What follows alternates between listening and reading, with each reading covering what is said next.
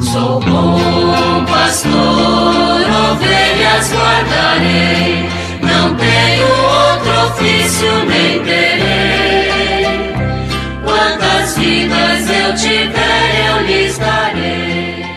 Muito bom dia, meus amados filhos e filhas, ouvintes de nossa querida Rádio Olinda. Chegamos na vigília do Natal Aproveite para convidar os que puderem para hoje à noite, a partir de 19 horas, estarmos juntos na Praça do Derby para celebrar a tradicional missa da vigília de Natal. Teremos no primeiro momento a apresentação de corais e às 20 horas a celebração eucarística. E quero agora partilhar com vocês uma mensagem que eu preparei com carinho para nossa arquidiocese neste dia de Natal manifestou-se a bondade de Deus, nosso Salvador, e o seu amor pela humanidade. Carta a Tito 3:4. Queridos irmãos e irmãs, esta palavra do apóstolo que a tradição da igreja nos faz ouvir na missa da aurora, celebrada no dia de Natal, nos revela o motivo fundamental da nossa ação de graças na festa em que celebramos a vinda do Senhor em nossa humanidade. Ao manifestar sua presença no menino nascido em Belém, Deus assume nossa carne e nos chama todos a sermos cada vez mais humanos, humanos como Jesus. Se acreditamos realmente que o Natal, a palavra se faz carne, vamos nos empenhar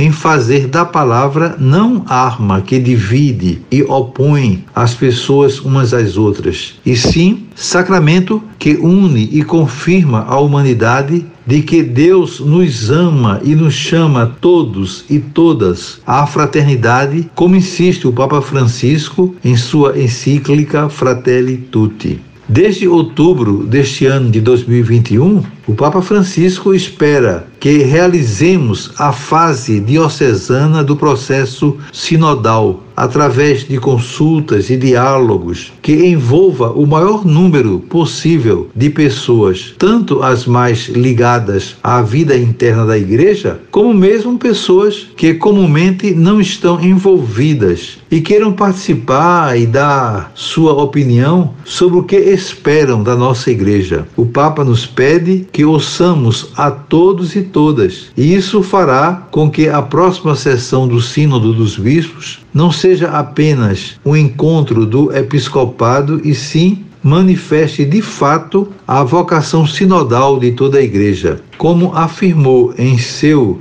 estudo a Comissão Internacional de Teologia. A sinodalidade é o modo normal da Igreja ser. A celebração deste Natal pode nos ajudar a viver isso, não apenas como trabalho extraordinário, e sim como um modo de viver a fé na encarnação do Cristo. Se Deus tomou a iniciativa do diálogo com a humanidade, é tarefa nossa testemunhar e atualizar esse diálogo. Por isso, o esforço de darmos um rosto mais participativo e sinodal às pessoas da arquidiocese e a cada paróquia, além de compreender ao pedido do Papa, é um caminho de espiritualidade natalina.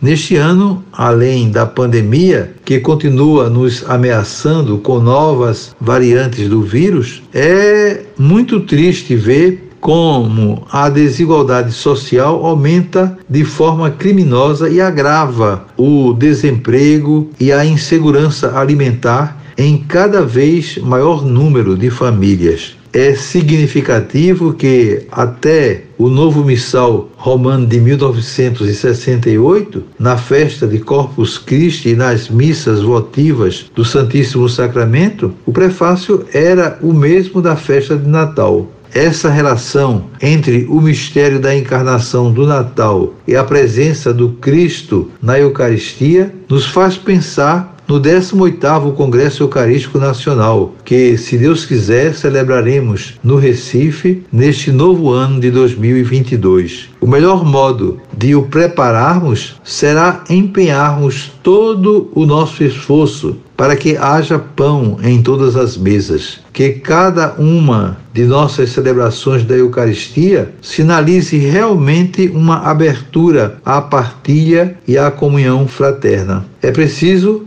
que iniciativas como a Casa do Pão, que abriremos na Arquidiocese, se tornem referência para todas as paróquias e possa suscitar outras iniciativas da sociedade e comunhão com os mais pobres. Neste Natal, volto o meu pensamento e minha oração de pastor por cada um dos nossos bispos, padres, diáconos, religiosos e religiosas, irmãos e irmãs que atuam nas diversas pastorais. Desejo a todos e todas um Natal cheio de paz e de alegria, testemunhando a presença divina em cada pessoa humana, especialmente dos mais pobres e vulneráveis. Deus nos abençoe e nos fortaleça na missão de sermos testemunhas da humanidade de Deus, nosso Salvador. Eu desejo a todos um dia feliz, um final de semana maravilhoso. Segunda-feira, né, se Deus quiser, voltaremos a nos encontrar. E sobre todos e todas, venham as bênçãos do Pai, do Filho e do Espírito Santo. Amém. Sou bom pastor, ovelhas guardarei, não tenho outro ofício nem terei. Quantas vidas eu tiver